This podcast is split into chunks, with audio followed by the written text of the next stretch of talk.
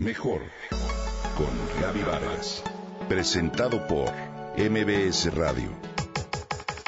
Mejor con Gaby Vargas.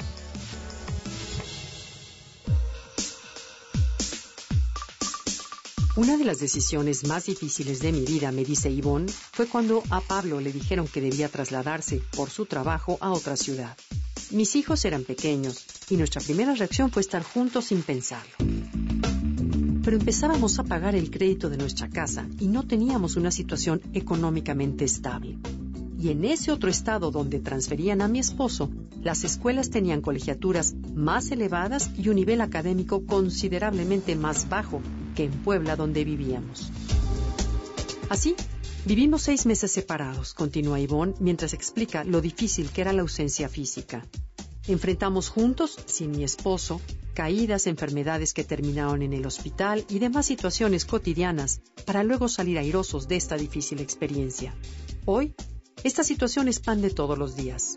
La transformación de nuestra sociedad y las oportunidades en el mercado laboral van ligadas a un aumento de la movilidad geográfica, misma que afecta a la integración social, la formación de la familia y el bienestar emocional. La crisis económica ha modificado diversas circunstancias de muchas parejas, que durante la semana están distanciados por motivos de trabajo y quizá, con suerte, se reúnen durante el fin de semana o a veces pasan meses separados si el trabajo está en otro país. Con la distancia, la verdad prevalece, decían nuestras abuelas, y por supuesto no es fácil estar lejos del ser que amamos. Hoy quiero compartir contigo algunas ideas para sobrellevar de la mejor forma este tipo de separaciones temporales. Primero que nada, apóyate en las nuevas tecnologías. Gracias a estas, es posible que tanto tú como tus hijos puedan ver a diario a su papá o mamá y charlar. Piensa en el beneficio que te da la distancia, que si bien a veces enfría la relación, también puede reanimarla si ambas partes se dedican un tiempo para mantener viva la llama es posible que la distancia fortalezca incluso su relación y el vínculo existente. Sé positivo. La distancia no es siempre un sinónimo de barrera insalvable. A fin de que la distancia física se torne relativa, es importante que escuches a tu corazón y evoques recuerdos que te hagan sentirte cerca. Ten en cuenta que la relación a distancia permite conocerte a ti mismo en diferentes situaciones de vida y sobre todo te vuelve autónomo. Demuestra tu amor sin miedo. Sé creativo, Combate el temor al olvido con diferentes y divertidas iniciativas plenas de romanticismo.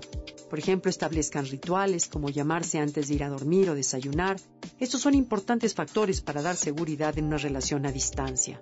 Ten presente también que el verse con poca frecuencia muchas veces hace desear con más ganas estar con el otro.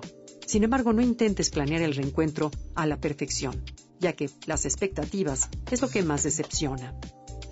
Si tienes hijos, involúcralos en la dinámica familiar. Es un excelente pretexto para hacerlos responsables de algunas de las actividades. Además, escucha lo que tienen que decir. Ellos también lo extrañan o la extrañan. Así que apapáchalos. Y por último, sé optimista. Siéntete seguro. Disfruta cuando puedan verse y si es necesario. Deja que fluya el sentimiento si extrañas mucho a tu pareja. Es normal. Recuerda que esta situación será temporal.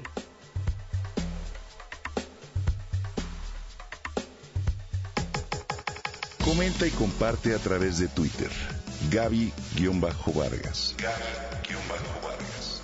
Mejor con Gaby Vargas. Presentado por MBS Radio.